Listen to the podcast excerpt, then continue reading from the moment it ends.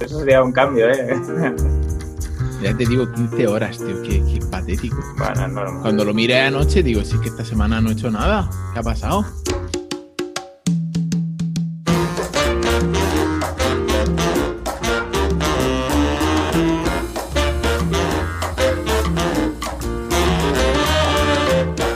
Buenos días, vecinos y vecinas. Bienvenidos a La Escalera, el podcast donde mi compañero Enrique Cortiñas y yo hablaremos sobre nuestra evolución profesional en el ámbito del marketing digital. Hoy hemos traído un tema del que apenas sabíamos nada, pero que después de documentarnos, pues estas son las conclusiones o los puntos en común que hemos extraído de cómo se debe lanzar un producto digital o una aplicación. Buenos días, Enrique. ¿Qué tal ha ido la semana? Muy bien, ¿y la tuya, Antonio, cómo ha sido? Eh, a nivel laboral, cortita. Bueno, ¿y a nivel de ocio y personal? A nivel de padre, súper larga, súper extendida. ¿Cómo está Angelito? Angelito, eh, a, a título personal, eh, empiezo a notarle ya el confinamiento. O sea, creo que necesita urgentemente empezar a relacionarse con, con otros, Otros nenes. niños. Sí, sí, porque eh, está más irascible, está más, aunque lo sacamos a la calle dos veces al día a pasear y demás, eh, se le entra rabia con más facilidad. No sé si me sé explicar. Sí, sí. Y, y al final, ahora mi tarea es dedicarle tiempo y hacer que se sienta lo más cómodo posible hasta que esto pase. Que en principio ya nos han dicho en la guardería que el 18 de junio vuelven a abrir. Ya estamos apuntados ahí los primeros. Y, y nada, y la idea es que hacerle el confinamiento lo más eh, fácil posible. ¿Y 18 de junio por qué abren? ¿Porque pasa a fase 2 esto? Ni idea. O sea, no sé. Aquí en la comunidad, o sea, la región de Murcia ha pasado ya fase 2, pasa fase 2 el, lunes, y la comunidad valenciana se ha quedado en, en fase 1, por lo que estamos ahí en, en una situación en la que seguimos en fase 1, pero nuestros vecinos están en fase 2. Y, y yo creo que es lo que les ha dicho el gobierno, porque en principio iba a ser el, el 25 de mayo, cuando nos hicieron la encuesta inicial en la guardería, eh, iban a abrir el 25 de mayo, mañana. Pero después de terminar la encuesta, el día nos dijeron que no se puede, que ya nos han dicho desde la comunidad valenciana que, que hasta el 18 de junio no, no se permite reabrir ningún centro de, de educación. Entonces era por eso. Ajá, ostras. Bueno, yo creo que a todas familias, niños y así les irá bien. A ver si la cosa a nivel de, de infección con el COVID y tal no, no se de- desmadra. Ujú. Las familias lo deben estar, bueno, esperando como agua, de mayo. Sí, ahí, bueno, el- las de Malas Madres han sacado una, en change.org, han sacado un- como una especie de comunicado para pedir firmas para que se que intente hacer algo el gobierno para ayudar a las familias, porque al final las mujeres son las que tienen que estar al, pendientes de los hijos, pendientes del trabajo, sin poder teletrabajar, sin poder conciliar, y al final lo están pagando con sus carreras y están pidiendo de forma, o sea, que, se- mire más por las familias. Sí, sí, sí. Eh, es complicado para todos. Sí, sí. No, sé a ver qué respuesta tiene a nivel estatal también. Mm, Llevan ya lo más que- de, de 150.000 firmas. Sí. No, no, no me refería tanto a la respuesta de personas, que supongo que de esto, sino a la, a la respuesta gubernamental. El contexto de crisis y tal, no sé cómo el, el enfoque a nivel estatal. Pero bueno, yo tengo que decir que me, que me han empezado a llegar muchos más leads después del parón durante el COVID. ¿eh? No sé si es eso que se está normalizando la situación y que las empresas también empiezan a otra vez a trabajar. ¿Desde dónde te están llegando los leads? Pues desde asociaciones y desde CatCommerce, de los dos lados. ¿Ah, sí? Sí, Qué bien. sí, sí. Sí, sí, Ahora no, la cosa parece que empieza a despertar. Bueno, a ver si, a ver si se aguanta y, sigue todo evolucionando. Y después de esta semana, ¿qué más has hecho, Antonio? Aparte de ser papi, pues eh, he podido estar, o sea, he podido estar trabajando con el portátil a ratillos, pero apenas he rascado 15 horas esta semana de, de trabajo en toda la semana, según mi toggle, y bastante decepcionado. Pero bueno, he, podido hacer cositas pequeñas, como por ejemplo he ayudado a, a, un amigo de la comunidad de Sin Oficina con un proyecto que tenía, tenía una inmobiliaria y quería mejorar todo el tema de filtrados de, de los inmuebles. Y le he echado una mano a, a configurar el Facet WP porque tenía, tenía un cacao brutal con ACF, con, con WPML y, y, ha faltado nada que le, que le, mandara la mierda hasta que al final he encontrado la solución que, que consiste en, en, en, que se integren, o sea, en WP es el que más problemas estaba dando, pero al final siempre hay soluciones por GitHub que te, que te van indicando cuál es la solución. ¿Y él ya lo tenía instalado o se, se lo has recomendado tú? No, no, él tenía ya la, la, web de la inmobiliaria con WPML multilinguaje en español, inglés y ruso. Uh -huh. Y ACF con. Lo que pasa es que tenía los ACFs triplicados, uno por cada idioma. Y ahí estaba el problema, que, que FACE me chafaba. Cuando reindexaba por cada idioma me los chafaba el del otro. Pero al final encontré en, en GitHub una solución que lo que te hace es te, te, no te los chafa, sino que te los te lo toma como si fueran todos uno. Y al final por ahí he conseguido que, que saliera la, la, la, cosa positiva. Bueno, debe estar contento entonces. Sí, está viendo a ver si me pasa algún proyectillo que me ha dicho que él va hasta arriba. Y dice, hombre, como ha respondido también, a lo mejor eh, si me entra alguna cosa que no poder coger yo, te la, te la paso. Eso está guay. Ir haciendo relaciones, networking siempre, siempre va bien. Uh -huh. Luego he seguido con el desarrollo de la web del nutricionista deportivo muy poco a poco porque al final era una web de bajo presupuesto. El, el, cliente es muy especial, quiere largos textos porque dice quiero que esté todo incluido. O sea, que toda la información esté presente en la página web sin que, para no, ahorrarme yo las preguntas y ahorrarme tener que contestar siempre las mismas preguntas y entonces pues se nos está quedando un poco churri web. ¿Tú, pero... ¿Tú, ya le has explicado que la gente no lee? O sea, lee muy superficialmente.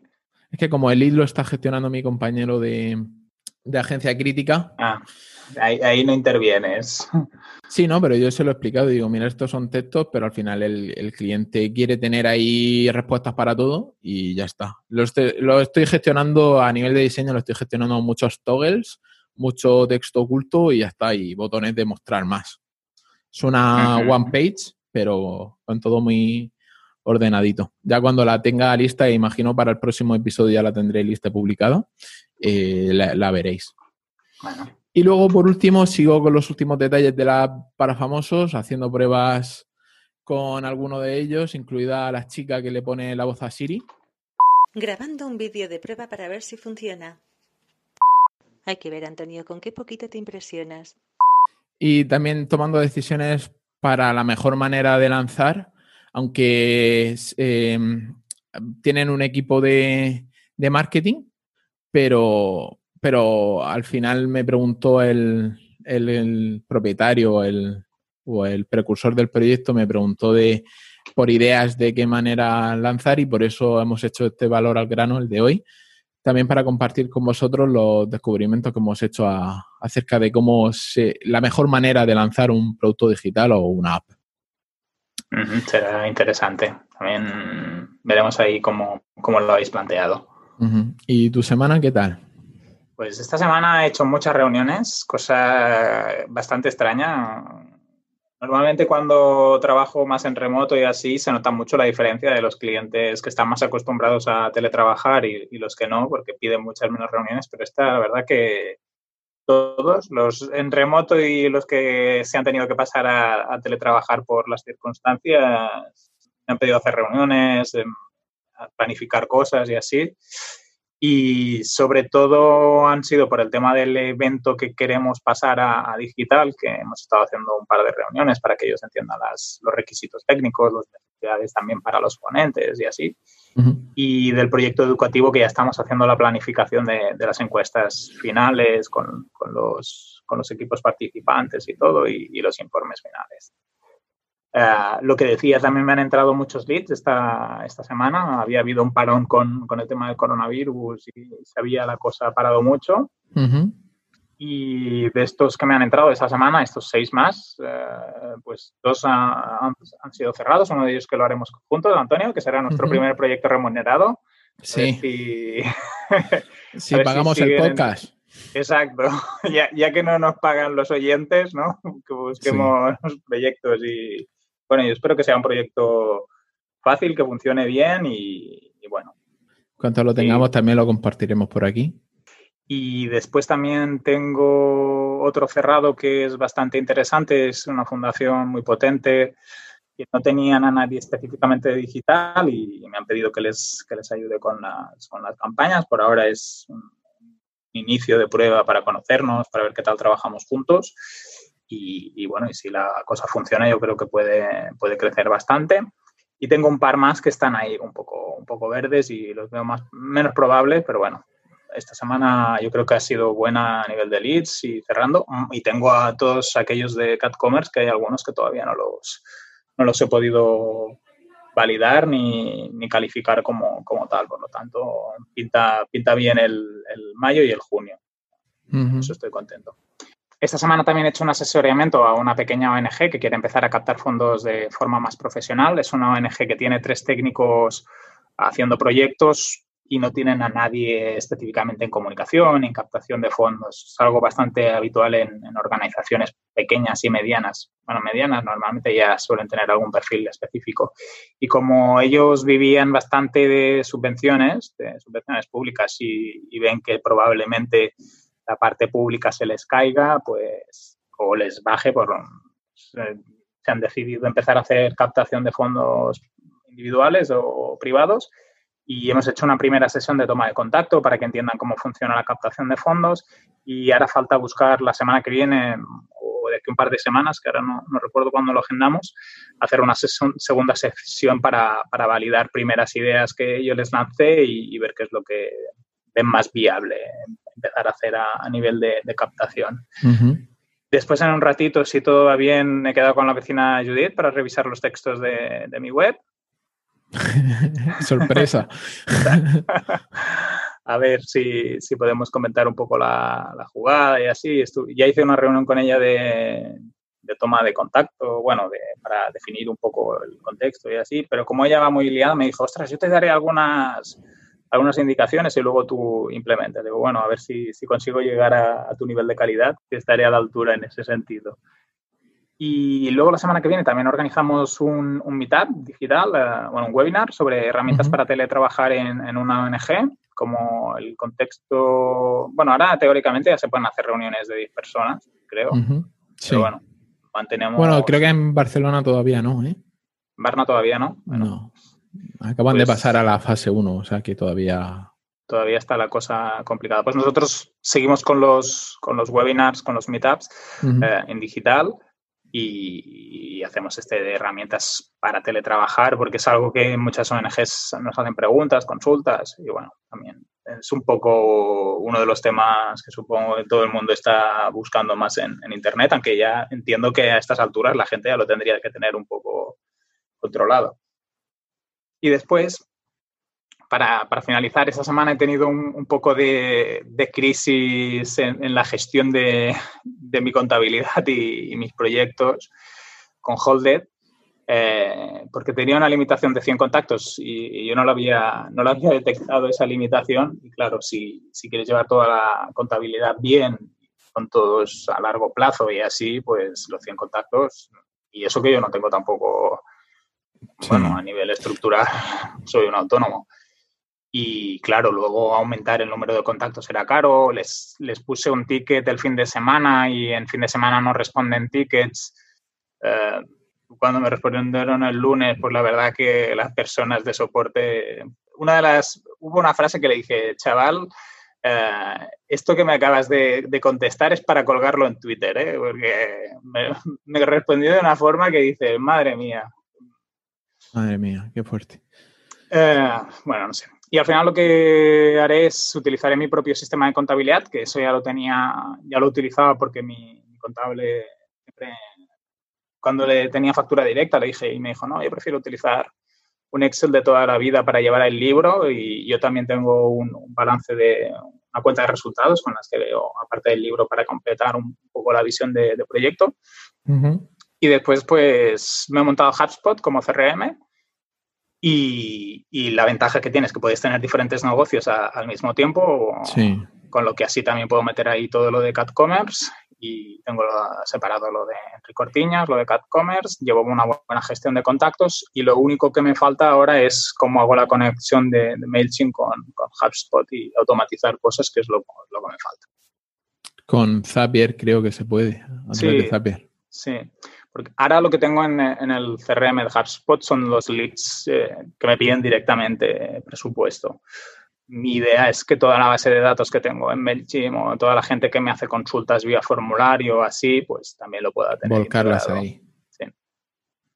Pero bueno, por ahora me he quedado con los leads más, más evidentes y ahí estoy montándolos y, registrándolos. También tengo que ver si en HubSpot también a lo mejor me paso a algunas personas que a lo mejor no son clientes como tal. Tengo que ver a nivel de, de protección de datos qué pasa eso, pero contactos que puedes hacer a través de LinkedIn con los que estás hablando que no los he buscado en frío, pero tengo una relación y, puedo detectar pues que eso que ahora es algo que se está consolidando puede llegar a ser un cliente.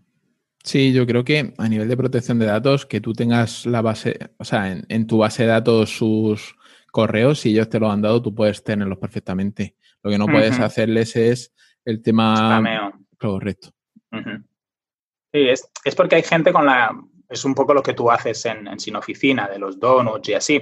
Al final, en algunos casos, son personas que te que puede ser que te den trabajo y no sé si los podrías llegar a calificar de leads, pero bueno, puede ser que sí. Sí, sí, al final, o, contactos, es que la clave de un CRM es tener contactos. Pueden ser que se conviertan en clientes o no. Pero tú los tienes ahí ya con la información de todo el histórico que has tenido con ese cliente. Esa es la magia de un CRM. Que llegue dentro de dos años y digas, vale, con este tío que hice, eh, pues estuvimos hablando de esto porque estaba lanzando este proyecto y me dijo que ella tenía programador, pero, pero que le interesaría trabajar conmigo y tal. Todo lo que, en plan, o tiene una hermana en Sevilla y otro tal, toda la información que puedas captar en un CRM también es bueno por si el día de mañana creces de alguna manera, el compartir esa información y ese knowledge sobre tus contactos de forma instantánea. Sí, con el equipo y así. Incluso lo bueno de, bueno, de todos los CRMs en, particular, ¿no? Pero eh, en el caso de HubSpot es que puedes poner ahí información, cuál ha sido la evolución de la persona, le puedes poner archivos adjuntos, le puedes dar calidad a, la información del contacto, que en otros sistemas tipo Excel o así, pues es un poco más, más complicado. Sí, sí, totalmente. Totalmente, totalmente. Pues venga, vamos a la comunidad. Vale, pues esta semana hemos tenido nuestros primeros bots. muy contentos porque habíamos intentado evitar la entrada de bots mediante, bueno, el primer truco para que no te entren bots es no publicar el, el t.me, el enlace al, grupo en ninguna web, porque lo primero que hacen los bots es escanear webs buscando este tipo de enlaces. Eh, pero al final, pues la misma búsqueda, como está el grupo abierto, pues te, entran. Eh, muy gracioso porque ha entrado un chico eh, con una foto de una chica. Ah, tan, mala, tan malos son los bots. Y al final hemos instalado Chain, Chain Fuel para controlar a estos tipejos y, también para obtener estadísticas de, cómo van los mensajes y cómo es el, grupo de activo. Qué bueno eso. Yo puedo, ver, ¿Yo puedo, ver, eso o solo lo ves tú? luego te paso acceso puesto en el, las notas del programa, han puesto un pantallazo. Ah, muy bien. Eh, de los mensajes. Eh, también el vecino Luismi de Extremadura ha tenido la ocasión de, pasear por los campos y nos ha compartido un par de fotos maravillosas. Eh, ante la envidia de estas fotos, ciertas personas han compartido también alguna foto, como Enrique compartió una foto de, Porto. Sí, en, aislamiento, que no sé, que no había nadie por la calle, era espectacular. Sí. Y, ya por último hemos estado debatiendo sobre las mejores formas de crear cartas virtuales para bares y restaurantes. Que al final lo, lo que están haciendo los vecinos, tanto Diego como Luismi, es eh, un QR enlazado a una web, ya sea formulario, ya sea eh, un desplegable con las opciones del menú y de esa forma sacar un MVP, un producto mínimo para, para que los bares puedan tirar. Porque lo que he detectado que los software de, de TPV, eh, muchos no incluyen esta opción. De hecho, Glob ha estado trabajando dos semanas para, para lanzar esta opción de una app de, integrada con, con Glob para, para mostrar la carta de productos a, clientes. Y, en el, en, el debate... ¿Lo han conseguido o no lo han conseguido? Sí, sí, ya está lanzada la funcionalidad. Eh, lo que pasa es que esta gente, Glob lanza las cosas en fase beta, no está pulida, pero sí que está funcional. Y, y otra cosa que comentábamos era de si la gente está dispuesta a cada vez que llega a un bar instalar una app que, por eso a veces es incluso mejor tener simplemente la web, una vista web y ya está. O incluso un glide up, en este caso eh, sería fantástico. Sí, porque te muestra la carta fácil y que la gente si, si, es recurrente se lo puede descargar y si no es recurrente pues lo ve desde la web y listo. Sí, sí. Bueno, pues si te parece vamos al valor al grano. Sí, que hay mucha tela aquí, ¿eh? Vas a tener que hacer un resumen, Antonio, porque si no, esto van a ser como aquel programa de, la comunidad, van a ser aquí 15 episodios. No, no, son, son pocos puntos, son 12 puntitos, eh, se explica muy fácil y como mucho nos vamos a 60 minutos. Vale, o sea, oyentes, prepárense. No, hombre, esto es, digerible. Hoy va a quedar un programa cortito que me, gusta decirlo porque siempre que digo que va a quedar cortito, eh, se alarga. Nos vamos a la hora. Sí, sí. Pues bueno, este, este programa se lo dedico un poquito a Adrián, ¿vale? Que es el, ideante de la, de la, aplicación y es el que lleva semanas luchando por tener un producto mínimo viable. Y, me pidió que, o sea, estaba teniendo ciertas dudas de cómo sería el lanzamiento de, la aplicación, cuáles serían las mejores opciones, las mejores eh, acciones para lanzar y tener éxito en un lanzamiento, porque al final el lanzamiento ocurre solamente una vez y, tienes que poner toda la carne en el asador para que salga eh, de la mejor manera posible. Eh, el primer punto sería que esto es mucho de comunidad boludiense, que sería tener una comunidad de, early adopters, o sea, crear una comunidad alrededor de, la idea de la app para crear unos eh, usuarios previos, o sea, tener, empezar con algo, por así decirlo, empezar con una base de, de gente interesada y, la idea básicamente consiste en, ir a, o sea, recorrerse redes sociales como LinkedIn, si fuera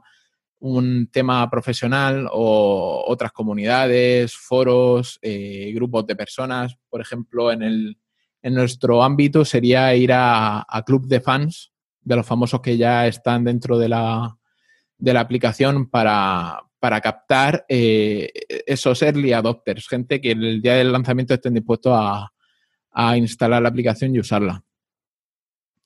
Em, también pueden, puedes tirar de tu propia comunidad. O sea, hay gente como el propio Joan Boluda, que nada más lanzar cualquier cosa, pues ya parte de una comunidad de 30.000 personas a la que tirarles el, el, anzuelo y que, que, respondan. Que por eso casi todos los lanzamientos que, hace Joan, pues eh, comienzan con un alto nivel de, de, de usuarios.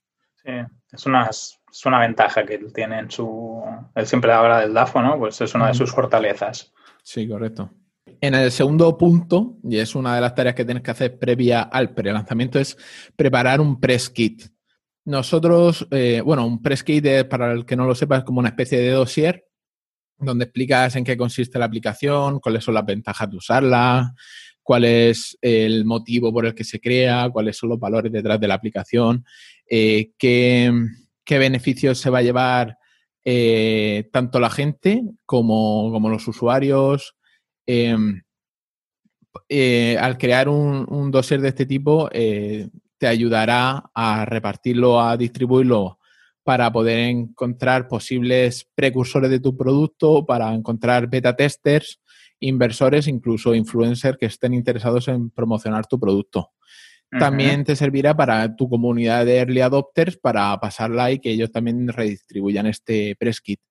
Eh, nosotros para la aplicación lo que hicimos fue un vídeo, un vídeo introductorio donde contábamos en qué consistía la aplicación con pantallazos para ir captando a, famosos. Me has dado una idea en, organizaciones sin ánimo de lucro, por ejemplo, los proyectos siempre tienen un prescript porque te acompañan a la hora de ir a, medios de comunicación. Eh, es como una carta de presentación. A veces envías una nota de prensa, sobre todo en los lanzamientos de proyecto. Envías la nota de prensa, adjuntas el prescript, por si el periodista no te conoce, pueda tener un poco más de información de, lo que es la organización y de lo que se hace pues me has dado una idea porque a lo mejor la semana que viene hago algún artículo en mi web sobre, sobre cómo hacer un, un buen prescript. Pues eso es genial. Bueno, ya te pasé a ti el de, el de la aplicación, el vídeo, que mm, tuvimos que hacerle unos recortes eh, porque mm, también es verdad que hay contenido que es sensible y entonces eh, también, o sea, el Presky no es un documento que, lances una vez y ya sea para toda la vida, sino en base a la, a la respuesta que te estén dando los consumidores de ese press kit, eh, ir modificando. Porque si en el press kit, eh, por error o lo que sea, has incluido algo de información que te está provocando que la gente no se no le interesa el proyecto, pues quítalo y que luego sea sorpresa. O sea, lo, tienes que hacer para mostrar todas las bondades, por así decirlo. Claro. El tercer punto sería el programa de beta testers. Eh, es importante que testes tu producto o tu app eh, tanto tanto cuando ya está en fase funcional como eh, en la fase previa de prototipado y que lo testes con clientes potenciales y usuarios reales. O sea, no que lo pruebes con tu abuela, ni lo pruebes con tu prima, ni lo pruebes tal, sino eh, o sea, que no utilices el, círculo de confianza, sino que te esfuerces un poquito más y consigas eh, clientes potenciales, tirar de la comunidad de early adopters o de gente que has, a la que has contactado mediante el press kit para que prueben el, la aplicación o el funcional y que estén también dispuestos a informarte de cualquier cosa, porque hay gente que, sí que les pasas la versión beta y la utilizan y, cogen y no te dicen nada. Eh, un producto de estas características pues siempre suele tener algún fallo, alguna dificultad, o sea, eso es inevitable. Por eso los, beta testers te ayudarán mucho en, este sentido a, mejorar y a pulir esa primera versión mínima viable de, tu producto. Em, también el, grupo de beta testers te ayudará a tener una idea más aproximada de cómo van a, navegar e interactuar tus clientes finales. Y, a veces, y, a veces, incluso si tú les das algún, alguna promoción o alguna cosa específica para que ellos formen parte de este grupo inicial, pues seguro que lo comentan mucho más fácilmente. Sí, eh, con suerte se convertirán en promotores o embajadores de tu producto digital. Mm. El día del lanzamiento. Eh, normalmente lo que se suele hacer es a estos beta testers darles, yo que sé, un lifetime. Si es un producto de recurrencia, pues les regalas el lifetime o si es un, producto de compra puntual, pues le haces un descuento o se lo da directamente gratis. O sea, hay bastantes trucos para, convertir a estos beta testers en, promotores de, la app. En el punto número 4 tenemos el crea una landing page de tu producto digital. Normalmente un producto digital no es una página web en, sí misma, sino que es un descargable, una aplicación, un, infoproducto y eh, una página pública de aterrizaje te ayudará a tener presencia también en, buscadores como Google y te ayudará a tener más entradas de, gente interesada. Eh, y, además te ayudará a promocionar tu producto y a explicar en qué consiste. sea, ese press kit convertido en, en, una landing page un poquito más visual, más resumida, más atractiva. Y también te ayudará a establecer como un lugar donde acudir si necesitan soporte o si tienen dudas de cómo funciona, de cómo la pueden instalar o de cómo pueden adquirir ese producto. Incluso los avisos legales, a lo mejor cosas sobre la contratación. Sí, o, se me ocurre ahora mismo, eh, yo por ejemplo en la app, eh, aparte de utilizar la landing page como para, para anunciar cómo funciona las funcionalidades de la app y para que entren a descargársela, también la utilizo para, para ampliar el, el, aspecto funcional de la misma app.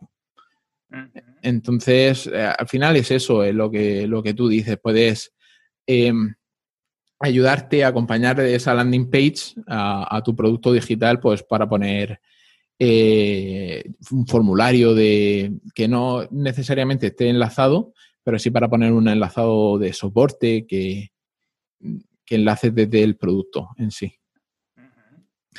Luego, em, el punto 5, establecer la fecha de lanzamiento. Pues una vez que tu producto digital ya esté ah, bien testeado, que sea prueba de bombas, ah, bueno, más bien viable a nivel funcional, porque al final... Que, haga lo básico. Sí, sí, porque lo he repetido 20.000 veces aquí en el podcast, pero es una de las cosas que más me cuesta aceptar y es que eh, es mejor algo hecho que no algo perfecto porque básicamente el algo perfecto lo estaría lanzando demasiado tarde.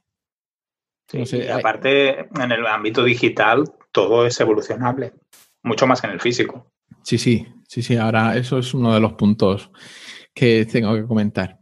Pues ya una vez, básicamente, una vez que tengas el, el producto digital, el mínimo viable a nivel funcional, que se hayan subsanado todos los errores eh, gracias a tu equipo de beta tester, pues ya es hora de tirarse a la piscina, cuanto antes mejor. ¿Qué pasa con la fecha de lanzamiento? Que te tienes que casar con ella. O sea, nosotros el primer fallo que hemos tenido ha sido posponerlo, porque a, última hora tuvimos más ideas de, lanzamiento y lo que hemos hecho ha sido perder una semana con ideas que al final no se han desarrollado, por no estar todo, todo el equipo en sintonía. Así que no te preocupes demasiado pensando en que tu producto digital no está perfecto, que que, no, o sea, porque estaban pensando en mejorar cosas antes de lanzar y, aunque ya estuviera viable a nivel funcional. Y, el, y, lo único que hemos conseguido ha sido retrasar la fecha sin mejorar nada.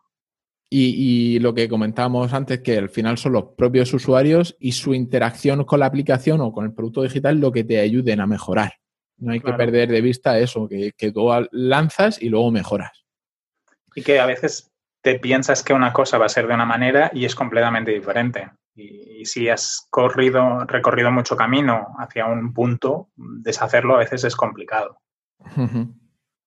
Ahora en el punto número 6 ya toca lanzar y lo más importante del día del lanzamiento es sincronizarte mucho. Sincronizarte tanto con bloggers como con influencers, como con precursores de la marca, como embajadores, todos eh, que tengan clara cuál es la fecha de, lanzamiento y a hacer efecto eh, explosión o, efecto trampolín y eh, salir mencionados en el mismo día en el máximo número de sitios posibles para llegar al máximo número de personas el mismo día y hacer un efecto bola de nieve. O sea que, que, empezar, cuanto más grande sea la bola al principio, más rápido rodará. Entonces, el truco es preparar varias notas de prensa.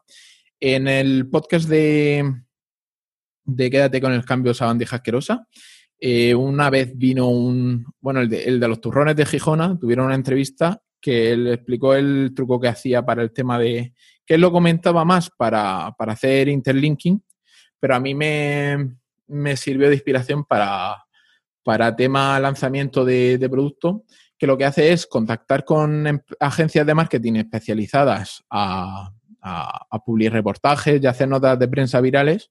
Entonces, tú les pasas tus notas de prensa, ellos te la adaptan para que tengan un mejor título, un mejor gancho y encima te consiguen, eh, te consiguen el mejor precio a la hora de publicar estos, estos reportajes o estas noticias de prensa.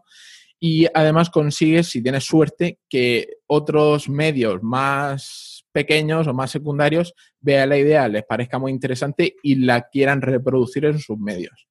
O sea que en, provocas al, contar con una agencia de este tipo, consigues que eh, se replique eh, ese public reportaje en distintos medios. Y si también. Dime, dime. Y tienes un impacto a nivel de gente que te conoce de golpe muy fuerte. Sí, es, la, idea del lanzamiento es el, mismo día hacer, o sea, que se entere el máximo número de personas posible. También te puedes hacer con los influencers y los bloggers eh, que ese mismo día también tengan preparada un artículo o tengan preparado un post o tengan preparado algo para el mismo día eh, llegar al mismo número de personas y que esas personas tengan el número de impacto más alto posible. Eh, por eso a veces es bueno, en el punto 7, acompañar al lanzamiento con una campaña de marketing digital. Entonces, al final, cuanta más carne echas en el asador, si, si tienes brasas, esparce la brasa y echa más carne. Eh, me estoy acordando del hornazo. Vamos a tener que cobrar una comisión. Entonces, eh, aunque hayas conseguido con las acciones anteriores eh, hacer suficiente ruido, nunca es suficiente. Entonces, lo bueno también del día del lanzamiento es acompañar de una campaña de Facebook Ads, Instagram Ads y YouTube Ads, todo a la vez, porque ya te digo que cuanta más gente llegue, o sea, le salte esa noticia de que existe esa aplicación en el máximo número de, de, contactos posible, o sea, el máximo número de impresiones, te ayudará a que la gente se decida a probar. Mm. Y quizá esta estrategia para largo plazo de crecimiento continuo no es o sea, sería demasiado costosa mantenerlo, pero el primer día, los primeros días, eh, a tope con, esa inversión de lanzamiento, llegar a que la primera masa de usuarios sea lo más grande posible. Claro. En el punto número 8, prepara un onboarding. O sea, si el lanzamiento te ha ido bien, si ha llegado al número suficiente de personas, te estará entrando gente a patadas. Por Explica que... es se explica qué es un onboarding, por si alguien no lo sabe, Antonio. Un onboarding es el preparar una llegada, o sea, es la primera información que recibe el usuario de un producto digital o, la bienvenida eh, a la hora de utilizar un... Es la, la, bienvenida que recibe un usuario al entrar por primera vez a utilizar un producto digital o una app. ¿Nos puedes poner un ejemplo? Por ejemplo, eh, algo tan simple como, lo que hace Bosco Soler en Sin Oficina, que es te manda un vídeo eh, dándote la bienvenida y te manda una serie de pasos que tienes que hacer, como por ejemplo presentarte en el canal de presentaciones, añadir tus proyectos en la página web para salir en el repositorio de, proyectos de los de los de Sin Oficina. Eh, luego, por ejemplo, algo tan simple como en una app que nada más entrar por primera vez, pues te dicen, pues aquí puedes subir tu foto, aquí tienes que rellenar tu perfil. Si le das a todos los usuarios, podrás ver más gente que está.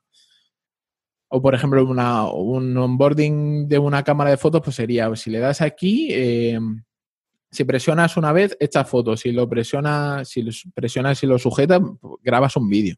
Algo tan fácil como explicar la funcionalidad básica para que la gente de entrada sepa utilizar eh, la app. O sea, básicamente con un onboarding lo que te ahorras es eh, contactos de soporte, mensajes a través de redes sociales de cómo se usa o como respuestas rápidas para que la gente la primera vez que entre ya sepa utilizar el producto. Y si me permites añadir, Antonio, también mejorar la experiencia del usuario, porque al final si entiende cómo hacer ciertas acciones y no las tiene que estar buscando o no se frustra. Por ejemplo, yo el, otro día estaba buscando en una plataforma la factura y no había manera de encontrarla y me tuve que ir a las preguntas frecuentes, no sé qué, si, si en el onboarding o fuera, tuviera un buscador donde pudiera encontrar esa función, pues ese tiempo que yo he perdido, pues me lo hubiera ahorrado. Sí, bueno, también lo puedes acompañar de tener una documentación en, tu landing web. O sea, en la landing, tener alguna especie de de documentación o preguntas frecuentes que también respondan a esas, a esas cosas. Claro. En el punto 9, eh, la clave. En el punto 9, la clave está en los detalles. Y esto lo comento porque tienes que integrar eh, tu producto digital o integrar en tu producto digital un sistema que te permita recoger datos de los usuarios y datos de cómo están interactuando esos usuarios con tu aplicación. Por ejemplo, yo que la he hecho con, con GlideUp, GlideUp eh, te permite añadir el código de Analytics para analizar en qué pantallas pasa, la, pasa más tiempo los usuarios.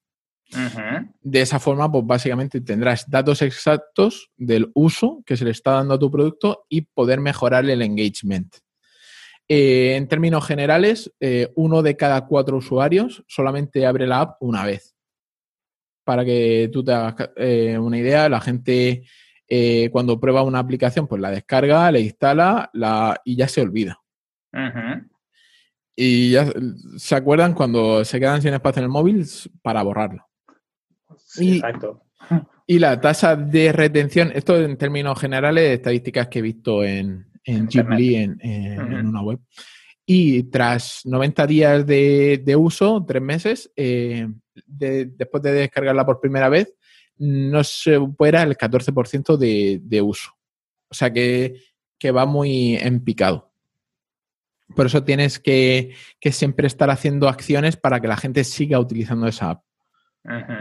Aquí... que cuanto más sentido tenga la aplicación, ¿no? es eso que alguna vez hemos comentado, a veces queremos hacer una app, pero lo que ofrecemos o el tipo de producto no necesita una app. Por lo tanto, hay, que escoger el momento adecuado en el que necesitas realmente una app. Y también pongo de ejemplo aquí el, tema de la KPI de Instagram, que hemos comentado en otros programas, que al, al, al, CEO de Instagram lo único que le preocupaba, o sea, la única KPI que recibía cada mañana a primera hora es el número de fotos subidas el día anterior a la, a la aplicación. Que de esa forma es la mejor manera de medir el engagement que, estaba teniendo en Instagram. Entonces, tu misión, pues, es analizar continuamente la interacción de los usuarios para poder mejorar el, uso a nivel de, diseño, mejorar la aplicación para que más, eh, para que pasen más tiempo y también intentar sacar ideas de cómo mejorar el, el re-engagement. O sea, que la gente no deje de utilizar la aplicación. Importante que todo el mundo configure bien sus herramientas de analíticas, porque yo con la mayoría de clientes que trabajo tienen la herramienta de analíticas, aparte de que la miran de vez en cuando o no la miran nunca, no estaba bien configurada. Bueno, en el punto número 10, el camino hacia los listados de destacados. en el caso de que tu producto digital sea una aplicación, como en nuestro caso, el, el salir en la categoría o en portada de, la App Store es lo mejor que te puede pasar porque automáticamente te puede ayudar a conseguir una buena cantidad de descargas. ¿Cuál es el problema aquí? Que aparecer como destacado no es sencillo y se tiene que trabajar muy bien en la salida. Porque creo que no, no o sea, si hay algún vecino que lo sepa mejor, eh, yo creo que, por lo que he estado leyendo, es el conseguir el máximo número de reseñas de cinco estrellas posibles en, el mismo día de, del lanzamiento. Eh, así que nada, tirar de aquí sí que puedes tirar de tus eh, friends, full and family a tope y que te dejen reseñas tanto en la App Store como en la Play Store para, para eso, para salir en destacados de una categoría específica o, incluso poder salir en, en, portada.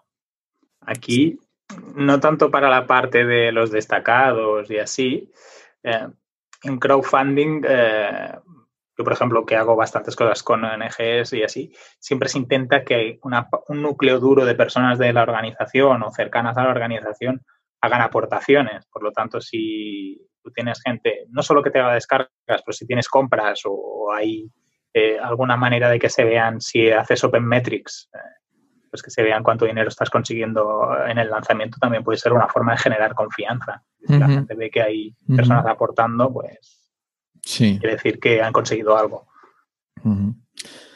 Eh, en el punto 11, y volviendo al tema que estábamos comentando antes de, sistema de soporte, mm, incluir dentro de, tu aplicación alguna forma fácil y sencilla de poder dejar un comentario o de poder dejar un, un reporte de, de errores. Porque al principio la gente usará la aplicación y encontrará algún error y lo más fácil para ellos es volver a las valoraciones, dejarte una estrella y decirte, esto no funciona. Entonces, si tú les pones muy fácil y muy accesible algún sistema de dejar eh, reportar errores o reportar fallos o simplemente crear un sistema de ticket de soporte en el que respondas de forma ágil, conseguirás que, esto se solucione eh, muy rápido. No sé si, si me he explicado. Sí, sí, sí. Por poner un ejemplo que a lo mejor no es bien, bien exactamente como lo habéis montado vosotros en, vuestra aplicación, los de GeneratePress tienen como unas especies de foros abiertos y antes de que tú hagas un ticket te, hacen pasar por el pasillo de busca el, en el foro de, tickets o de soportes, no sé cómo le llaman ahora, ¿eh? a ver si la solución ya se ha preguntado antes. Entonces tú pones ahí la búsqueda y el sistema te, luego te recomienda dos o tres hilos. Si no lo encuentras ahí, pues ya te permite abrir un ticket. El, ejemplo que también se me ocurre es web empresa, que cuando estás escribiendo el asunto sobre el cual quieres abrir el ticket, te sale abajo, es como si fuera una búsqueda Ajax y te van saliendo abajo los resultados de, preguntas que ya se han hecho o te manda la documentación de, preguntas frecuentes y demás. Y así te ahorras dar respuesta a cosas que a lo mejor ya están respondidas. Correcto, correcto. Algo tan fácil como, por ejemplo, cómo. Porque la verdad es que los de web empresa lo tienen hecho. Oh, esto cuando lo escuché mi compañero Antonio dirá, qué cabrón. Pero básicamente para instalar un certificado que normalmente se haría desde el cPanel, en web empresa te tienes que salir fuera al panel de administración general del hosting. Ostras, qué raro. Sí, es raro. Y eso lo tenéis que cambiar, ¿eh? Web empresa. Una sugerencia. No, sugerencia no, es para costarle la. Yo no he trabajado nunca con ellos, no sé qué tal. Yo la verdad es que estoy muy contento porque, bueno, al, final el, hosting que hemos contratado para, la, landing, que no la aplicación, sino para la landing, es con web empresa porque tienen un sistema muy bueno de gestionar los picos de demanda. Como, eh, y básicamente tienen como un, plan flexible que va añadiendo recursos en base a la demanda. Qué interesante tú, muy bien. Para proyectos que tienen que escalar, genial. Sí. Yo estuve consultando a, gente de, de, hosting y me dijeron que el, que el, plan flexible de, web empresa era el mejor en estos casos. Para gente que salía, por ejemplo, que salía en el hormiguero. No sé si tú alguna vez has visto algún programa del hormiguero en el que se anunciara alguna web. Mm, no, no sabía que hicieran eso. Sí, pues por ejemplo, sale algún patrocinador o, o sale algún invitado. Normalmente los invitados em, que dejan una URL eh, tienen más que ver con, con, ONGs, cuando salen, por ejemplo, lo de, lo de los perros. Eh, cuando salía Dani Rovira con perros buscando adopción, que dejaban ahí la URL de, la asociación donde estaba el, el perrito, automáticamente te metías y estaba caído. Claro, porque no están preparados para eso. Si tienen más de un millón de espectadores poniéndolo por bajo, porque creo que, el ratio de share del, hormiguero es mayor, imagínate que un 1% se mete de golpe, que son 10.000 usuarios de golpe, en el mismo segundo, ¡pum! Te petan. Y webs, y webs que seguramente no deben tener ni 50 visitas al día de normal. Sí. Ni, ni, claro, ni 50. Sí, sí. Y entonces no están preparados, tampoco están optimizadas, consumen muchos recursos y lo primero que hace el, el servidor de turno se piensa que le están atacando ¡pum! y capan. Los rusos. Sí, de hecho es como tengan integrado Cloudflare, de, de golpe te lo, te lo chapan. Sí, sí. Más de una vez he, bueno, he visto los dos casos, o servidor caído o, o Cloudflare bloqueando, bloqueando la entrada. Imagínate. Y bueno, en el último punto, en el número 12, monitoriza a la competencia. Eh, no seas inocente y no te pienses que tu competencia no está intentando adelantarte por la izquierda, sobre todo el día de lanzamiento, que tienen 80.000 ojos eh, sobre, sobre tu espalda. Eh, nosotros lo hemos vivido en nuestras carnes. Fíjate que estamos en fase beta, no está lanzada la web y ya hemos tenido dos entradas, porque como lo monitorizamos todo, hemos tenido dos entradas de gente de, la competencia a visitar la, la, web. ¿Cómo lo habéis detectado eso? Porque como necesitas dejar tu correo para entrar. Ajá, ya sabes de dónde te vienen y tal. Claro, claro, claro. Ah, tenemos, tenemos ahí una especie de, de listado de gente desconocida que ha entrado a la web y entramos y, digo, uy, mira el, tío este que, no ha ocultado sus pasos. Y en cuanto hablas de competencia, ¿te refieres solo a competencia directa o también analizáis la competencia que podría ser indirecta?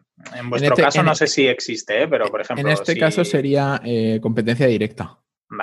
Al, final no es la primera solución de este tipo. Sí que tiene una idea diferente de abordarla, pero no es la única solución. Entonces, lo que nos estamos dando cuenta de que estos días en la que la captación de famosos está siendo tan agresiva, eh, porque hay otras empresas, otras compañías que también están intentando hacer lo mismo. Y entonces ya nos están, nosotros ya tenemos nuestro listado de competencia, simplemente hay que monitorizarla para ver qué acciones están tomando y poder mejorarlo. Y también eh, asegurarte o, asegurarte a nivel de, de marketing que mantienes tus ventajas competitivas por encima de las de ellos. O sea, que nunca saquen eh, algo ellos que, te dejan a ti en un segundo lugar.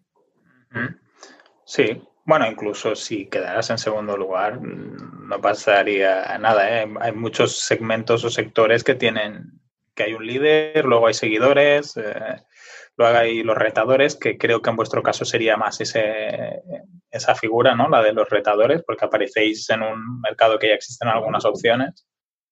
De, o sea, ya existen algunas opciones, pero la manera de afrontarlas es totalmente diferente. A ver si, a ver si lanzamos y, podemos enseñar eh, más. Eh, comentar más la jugada, porque no he firmado ninguna cláusula de confidencialidad, pero sí que estoy contando bueno, Sí, sí, de lo que contamos.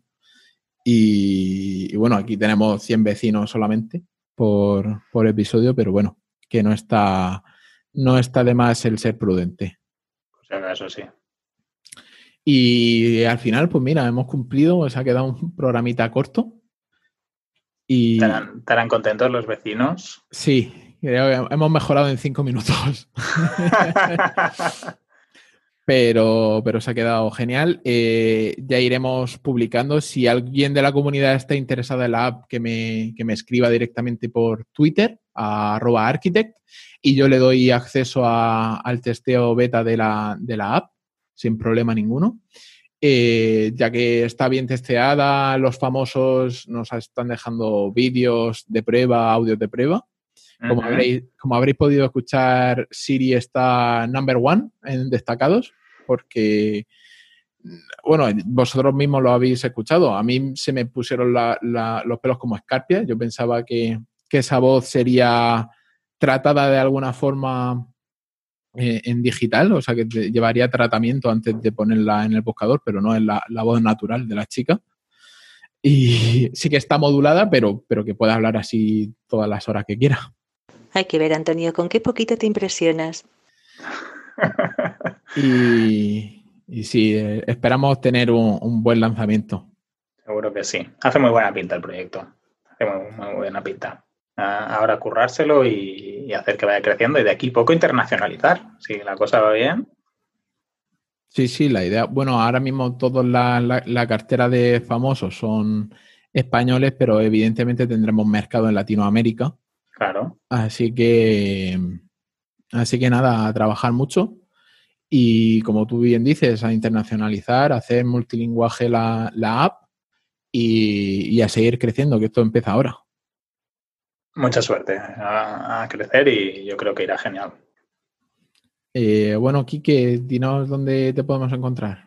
En enricortiñas.com y en catcommerce.cat. Y a ti, Antonio, ¿dónde te podemos encontrar? A mí en agenciacritica.net. Tendré que comprar el .com, seguramente. y, y en antoniosánchez.pro, donde podréis ver este, este episodio explicado eh, largo y tendido en formato post. Sí, en las notas del programa hoy os dejaremos solo los títulos. O sea que tenéis que ir al, al- al- blog de, de Antonio a, a leer todo el contenido. Sí, correcto. A ver si, a ver si crezco en visitas. Claro. Eso, eso de las 50 diarias se cumple en pocos proyectos. bueno, pasa que piensa que las ONGs ya tienen normalmente algo de socios. Las animalistas, por ejemplo, las de protectoras de animales que tú decías, suelen tener más visitas también. Sí. Es un tema más, más demandado por, de, de forma, mm, o sea, de normal. Sí. Pues eh, hasta la semana que viene, Enric. Muy bien, Antonio. Recordarles a nuestros oyentes que pueden unirse a- al grupo de Telegram, aparte de los bots, que, que ahí se comentan y se debaten y nos ayudamos entre todos. Y Sí, también si, si nos quieren hacer alguna review de algún episodio en la página web, en Evox, en Apple, eh, donde queráis. Pero Sí. bueno, que entres en la comunidad ya, ya está genial. bueno, pues hasta la semana que viene, Enric. Un abrazo. Hasta la semana que viene, Antonio. Cuídate. Chao. Chao.